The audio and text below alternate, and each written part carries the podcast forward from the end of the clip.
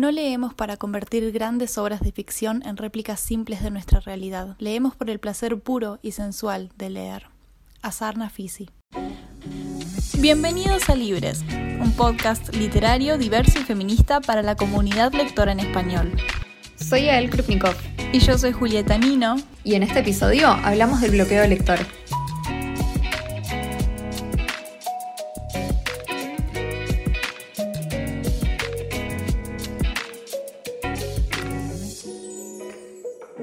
Hola, bienvenidos a un nuevo episodio de Libres. Eh, estamos en semanas de finales, así que nos disculpamos por adelantado por el estado de nuestras mentes, que claramente es deplorable. Sin duda, todo está tan estresante. Estamos en cualquier lado, pero aún así creo que nos va a venir muy bien esta sesión de, de, charla de libros para poner un poco los pies en la tierra y divertirnos un rato. Sí, justamente yo creo que el tema que tenemos hoy tiene un poco que ver con esa sensación de cuando uno está muy abrumado con, con cosas o cuando por algún motivo no, no logras engancharte con un libro, esa sensación que, que, llamamos bloqueo de lector, que bueno, un poco tiene que ver con todo el, caos que estamos viviendo últimamente y que seguro a muchos de ustedes, si, si también están en momentos así, también les está pasando. Así que gracias. Uno de ustedes fue el que sugirió que hablemos de esto, así que... Sí, seguramente fue una persona que escribió estando en un bloqueo de lector y no sé vos, pero yo en temporadas de finales no estoy leyendo nada. Ayer por primera vez en una noche pude leer un libro y tenía una hora y dije, wow, puedo leer finalmente y, ese es un tipo de bloqueo lector, no tener el tiempo, así que creo que nos viene muy bien hablar de esto. Sí, sí, yo recién también vengo de unas horas que tuve libres y pude como sentarme con, igual estoy leyendo no ficción, ¿no? Pero incluso eso, sentir que estás haciendo algo por placer que no tiene nada que ver con nada. ¿A vos te agarra mucho el bloqueo lector? La verdad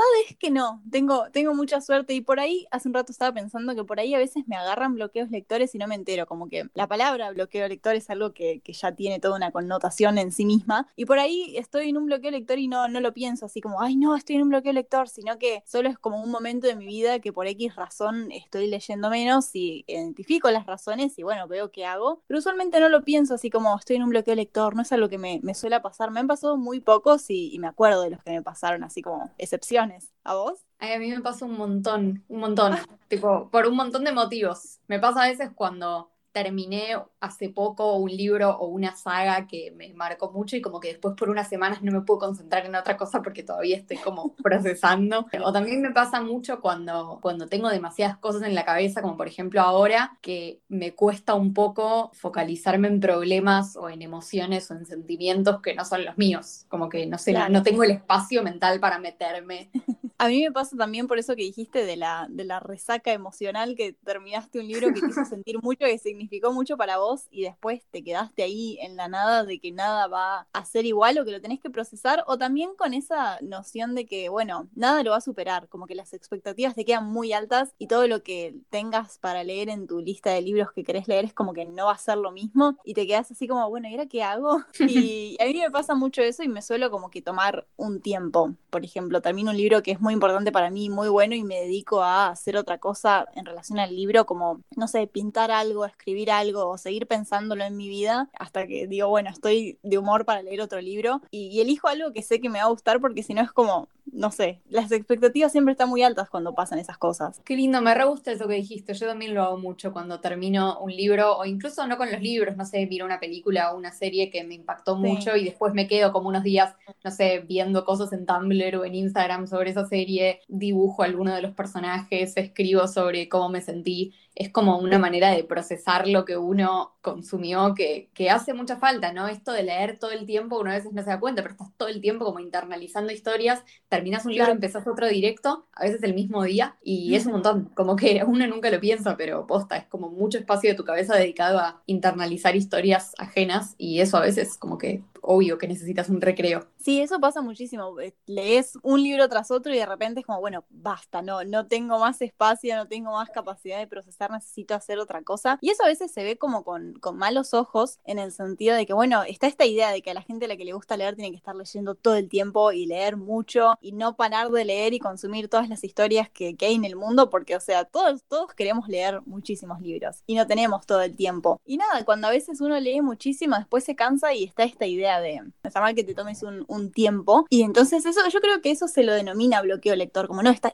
bloqueado, tenés un problema por estar cansado de leer tanto y estar tomándote un recreo, se ve así como algo malo. Posta nunca lo había pensado así, es tremendo. Y yo creo que ahí también juega un rol súper importante como el lado más tóxico, entre comillas, porque no necesariamente tiene que ser tóxico, ¿no? Pero muchas veces nos lo tomamos así, de, no sé, de Bookstagram o de estos, las cuentas de libros, de, bueno, yo me puse la meta de leer 50 libros este año, entonces de repente si por dos semanas no tengo ganas de leer nada, me atraso con eso. O veo que, no sé, a vos te debe pasar mucho ¿Cómo es tu experiencia? Que vos trabajás básicamente reseñando libros, entonces hay un aspecto en el que no podés permitirte dejar de leer por mucho tiempo porque es como, entre comillas, tu trabajo o es algo que, que lo tenés que hacer para otros y ahí se vuelve como, más allá de que todos leemos por placer, se vuelve casi una, una obligación esto de, bueno, tengo que publicar fotos de todo lo que leo, tengo que publicar reseñas de todo lo que leo, y es como un poco, no sé, se puede volver un poco abrumador a veces esa presión. Sí, se vuelve abrumador cuando a muchas personas que colaboran con editoriales deben reseñas. Eso suele ser un problema para mucha gente en el sentido de que tenés que darle una reseña a la editorial y estás atrasado con las lecturas o no tenés ganas de leer, pero tenés que generar ese contenido.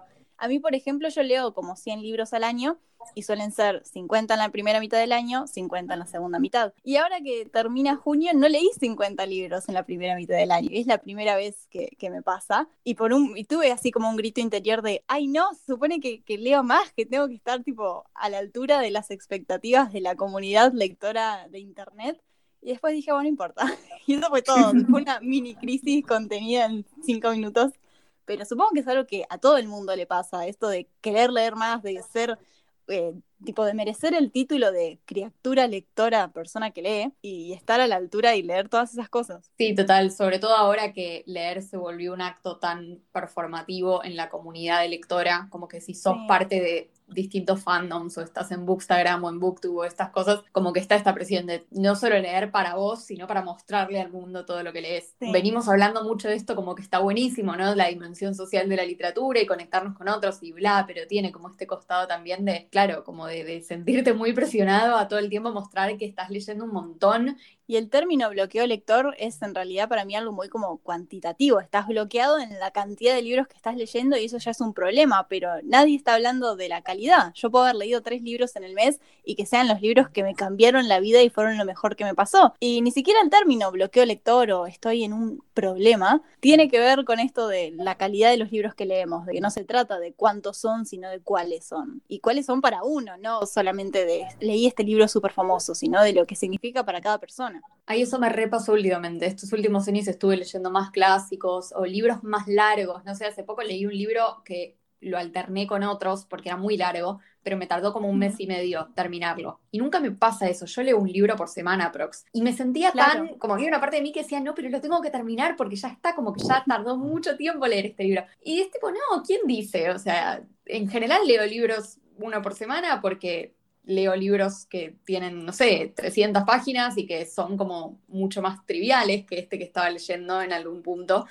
Y no sé, eso también, hay, hay, como cierto valor en leer pocos libros, pero ponerte un desafío, en vez de decir, bueno, mi desafío va a ser leer 100 libros al año, mi desafío va a ser leer libros que me cuesta mucho entender o que son de otra época, entonces el idioma es diferente o que me van a enseñar cosas. Y eso también es una meta excelente para ponerte a principio de año y mucha gente no lo hace porque piensa que lo más importante es no, la, cantidad de libros que tenés. Sí, la verdad es que nunca lo, lo, pensé así porque cuando termina el año es como un momento muy importante para la gente en la comunidad lectora de que, bueno, ¿cuántos libros voy a leer el año que viene? ¿Cuántos leí este año? Y se proponen retos y metas y ese tipo de cosas y todos son cuantitativas, como, bueno, voy a leer esta cantidad de libros y nadie dice y muchas personas, por ejemplo, yo incluida, dicen, bueno, voy a leer más clásicos, voy a leer más ficción histórica, que son libros que yo no leo, y siempre lo pongo así en mis, en mis metas del año, voy a leer algunos, y, la palabra más es como más de lo que leí, pero no, no suelen estar esas metas, o al menos yo no suelo verlas de, bueno, quiero leer un libro que es antiguo, entonces el idioma me va a costar, o quiero ponerme esta meta, o quiero leer tantos libros con representación LGBT. Por poner un ejemplo, eso como que no suele verse. Las metas de, de principio de año, de lo que vas a leer en el año, suelen ser X libros. Tal cantidad, pero no, no se suelen ver esas metas cualitativas que vos decís, no lo había pensado. Sí, también pasa mucho que, no sé, cuando uno está leyendo hay como esto, estas ganas de, bueno, no, lo tengo que terminar para sumarlo a mi lista y, a veces pasa que uno tal vez está leyendo algo que ni te gusta o que ya estás harto, no lo querés terminar, pero decís, no, no, no, porque la lista, porque lo tengo que terminar y porque no puedo dejar un libro y muchas veces el bloqueo de lector justamente llega porque estás leyendo algo que no te gusta y que por cabeza dura no lo querés dejar, entonces no te puedes poner a leer algo que te interese, entonces no te da ganas de leer, entonces estás como en ese círculo vicioso del mal y muchas veces eso es lo que genera el bloqueo, como nuestra propia eh, restricción que nos ponemos a nuestro deseo y a nuestro placer de la lectura. Sí, eso pasa muchísimo, estar leyendo un libro que, que querés abandonar y supongo que tenemos que hacer un episodio al respecto sobre abandonar libros, que es otro estigma de la comunidad lectora además del bloqueo. Totalmente. porque porque estar leyendo un libro aburrido y querer terminarlo y sacártelo encima y decir que lo leíste y además sumarlo a la cantidad de libros que uno viene leyendo. Y, nada, todos tenemos derecho a, abandonar libros y eso ya da para todo un episodio en sí mismo.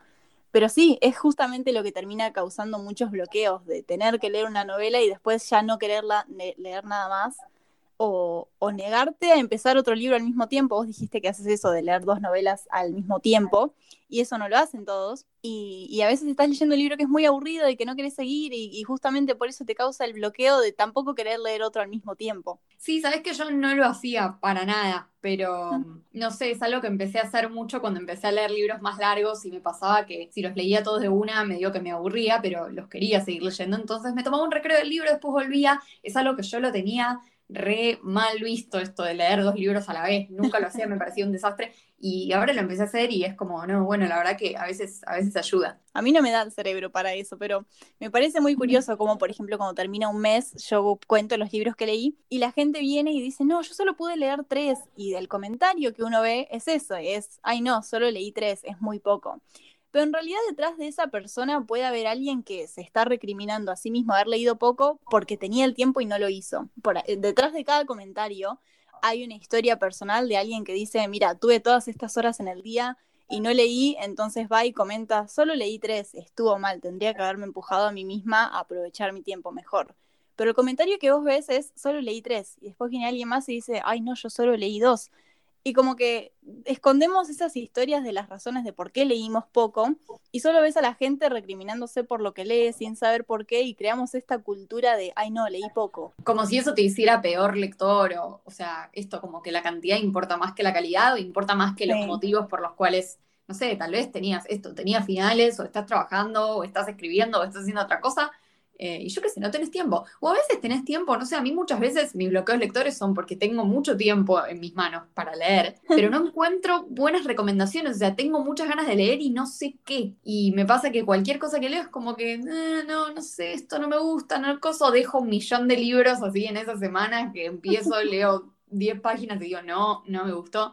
Y voy como saltando así sin encontrar ningún ningún mundo en donde tengo ganas de quedarme. Sí, y eso es otro tipo de bloqueo lector muy común. Yo también lo había pensado, el de no sabes qué, qué querés, no estás bloqueado, estás bloqueado porque no sabes qué exactamente querés estar leyendo. A mí eso me pasa mucho. Lo que suelo hacer es elegir un libro parecido a uno que me encanta, o al menos que la gente diga, bueno, este es parecido a tu libro favorito, entonces le doy una oportunidad. O leer algo completamente distinto, así decir como, bueno, no sé qué quiero, voy a probar esto. Pero sí, puede pasar esto que decís vos de que terminás leyendo un montón de cosas que no te terminan interesando. Y, y es muy común esto de, bueno, no sé qué quiero exactamente, entonces estás bloqueado. Eso es, es muy común, a mí también me pasa. Sí, a mí me da mucha pena de repente cuando hay libros que esperé mucho tiempo leer, pero me encuentran en un mal momento en donde estoy bloqueada yo, entonces me terminan gustando menos, no porque el libro sea malo, sino porque yo no tuve el espacio mental para apreciarlo de la manera que tenía que ser apreciado. No sé, eso me da mucha pena. Pero sí hay maneras de, de salir del bloqueo. No sé, yo esto que decís de los comfort reads a mí me parece clave o sea, yo qué sé, leer un libro de un autor que ya sabes que amás, o incluso releer uno de tus libros favoritos solo para como volver a meterte en el ritmo y, leer algo que ya sabes que te gusta y que no lo puedes soltar. No sé, me parece que, que eso reayuda a salir del bloqueo. Sí, creo que también releer tiene un estigma negativo en todo esto que venimos hablando de la cultura de leer mucho, de tener números altos en tus estadísticas de que leíste muchísimo y no puedes estar bloqueado en ningún momento. Tiene mucho que ver esto de, bueno, releer toma tiempo pero es lo que yo siempre hago cuando estoy en, un bloqueo lector o no sé qué hacer, siempre agarro algún libro que, que, sé que me va a gustar leerlo de vuelta y me voy a volver a enamorar de lo que es la lectura y volver como al ruedo, por así decirlo. Sí, además, quien dice que ese libro por segunda vez o por vez número mil no te puede enseñar algo nuevo porque vos sos una persona diferente a la que eras cuando lo descubriste o porque lo podés ver con más profundidad o porque ya sabiendo el final podés anticipar cosas que la primera vez que lo leíste obviamente no sabías. No sé, hay, hay mucho por decir positivo sobre releer historias que, amamos. Eh, y también otra cosa que se me ocurre un poco es como esto, bajar las expectativas, yo qué sé, poder permitirnos releer, poder eh, leer géneros que están considerados como menos serios, entre comillas. No sé, muchas veces yo tengo bloqueos lectores muy seguido y me salva una buena fantasía o un buen romance o incluso un libro de literatura juvenil, que son cosas que cuando estoy como así, que digo, no, yo quiero leer cosas mucho más importantes y mucho más serias y mucho más complicadas, como que ni las agarro, pero después de repente, yo qué sé, llevo dos semanas sin leer y agarro un libro de romance que se lee re rápido, que tiene capítulos re cortos y que está escrito como re llevadero, y es eso lo que me salva y lo que me vuelve a meter en mi ritmo.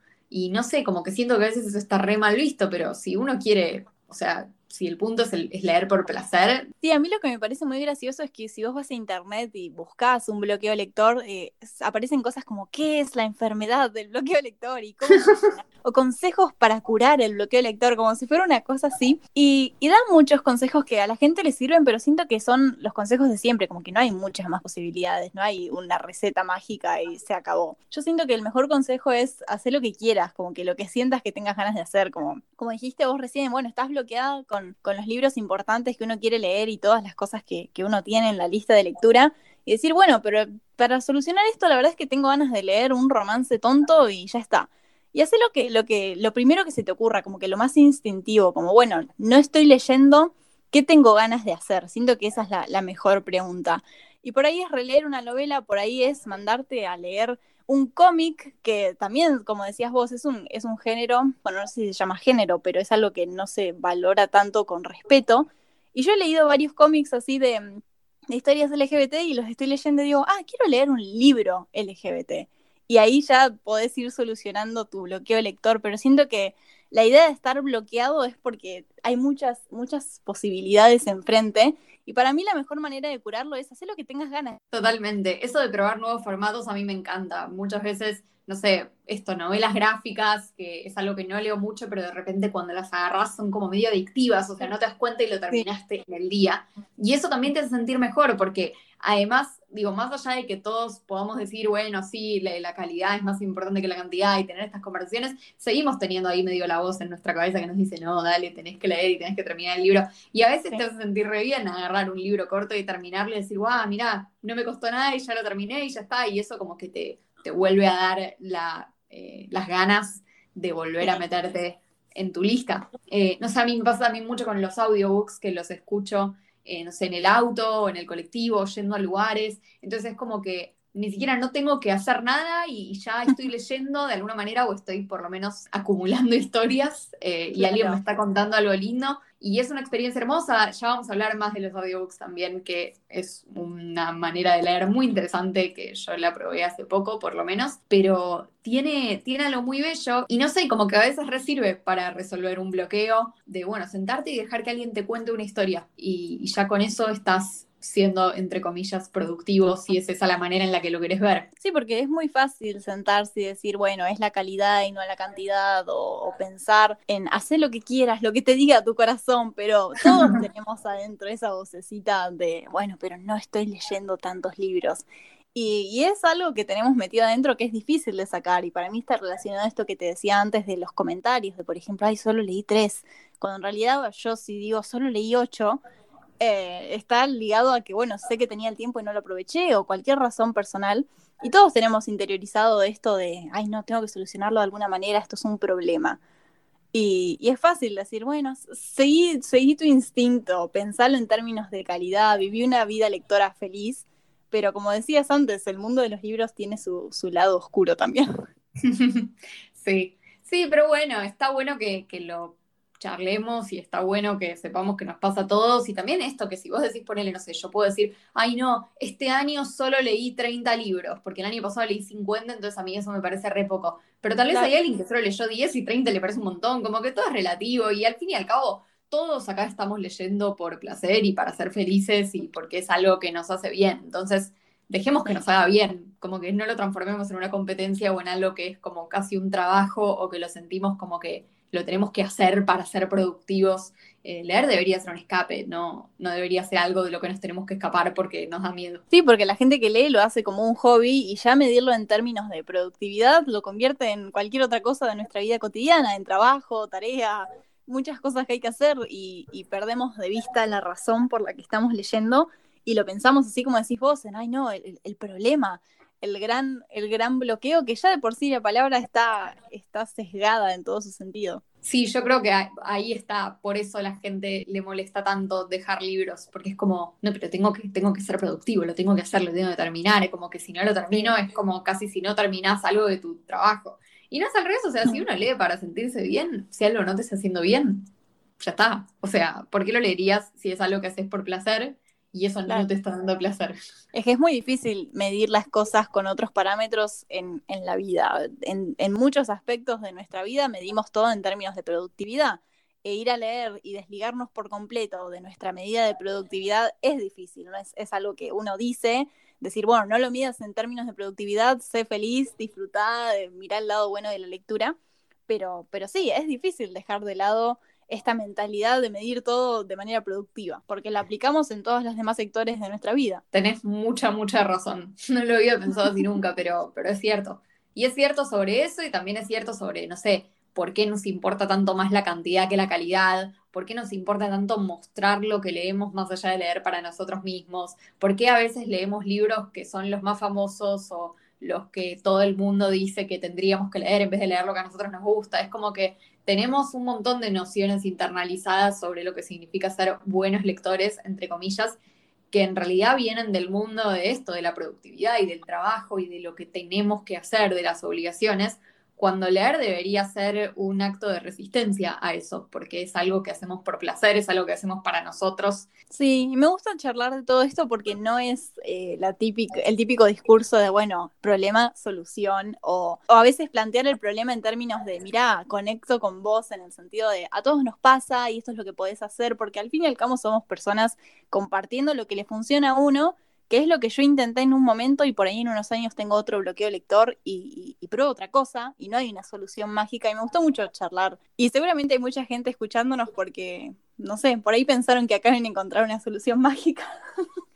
Así que nos, nos, nos, disculpamos por eso, pero al mismo tiempo no. Y, no, yo creo que la única, la única solución que podemos ofrecer en realidad es lo que vos dijiste antes, o sea, haz lo que quieras, haz lo que sientas que te va a hacer feliz. Y si eso es dejar pasar un tiempo y estar un tiempo sin leer, tampoco tiene nada de malo, o sea, ¿quién te está obligando, quién te está corriendo atrás diciéndote, no, pero los 50 libros, o sea, a nadie, en serio, a nadie le importa y cada uno tiene su manera de conectarse con la lectura y, o sea, nos, merecemos que este sea un espacio que nos haga bien. Sí, porque por ahí uno es el que tiene que ir y decir, ay, solo leí 30 libros y decirlo bajito. Y la gente lo ve y dice, ah, bueno, y sigue con su vida y por ahí te dice, qué mal que querías leer mal y no pudiste, pero es más el sentimiento de uno de tener que salir y decir, leí poco, que lo que te diga la gente. Y, es importante darse cuenta de eso, de que solo es algo que uno siente y después salís al mundo y es como, bueno, dato. Sí, claro, es totalmente interno, es un, es un problema que nos inventamos nosotros.